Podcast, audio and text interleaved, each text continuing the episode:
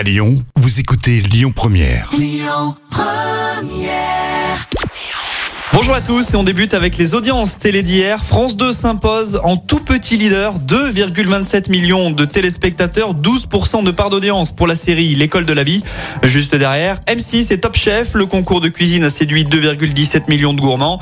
En numéro 3, TF1 et ses 2,12 millions de fans pour la fin de la saison 18 de Grey's Anatomy. Sinon, dans les dernières actus du petit écran, cette mauvaise nouvelle, elle concerne le monsieur rugby du groupe France Télévisions. Dans un post sur les réseaux sociaux, Mathieu Lartaud a expliqué qu'il allait s'éloigner de l'antenne pendant quelques temps. La raison, il doit soigner la rechute d'un cancer du genou. Un coup dur pour le journaliste de 43 ans alors que se profile la Coupe du Monde de rugby cet automne et que France Télé doit diffuser 10 matchs. Sa dernière petite phrase de son poste est d'ailleurs pleine de symboles. Et comme les Bleus, mon seul objectif en 2023 est la victoire. C'est en tout cas tout ce qu'on lui souhaite. Lui est déjà absent du petit écran mais pour d'autres raisons. Pierre Ménès a été condamné par le tribunal correctionnel de Paris pour agression sexuelle cette semaine.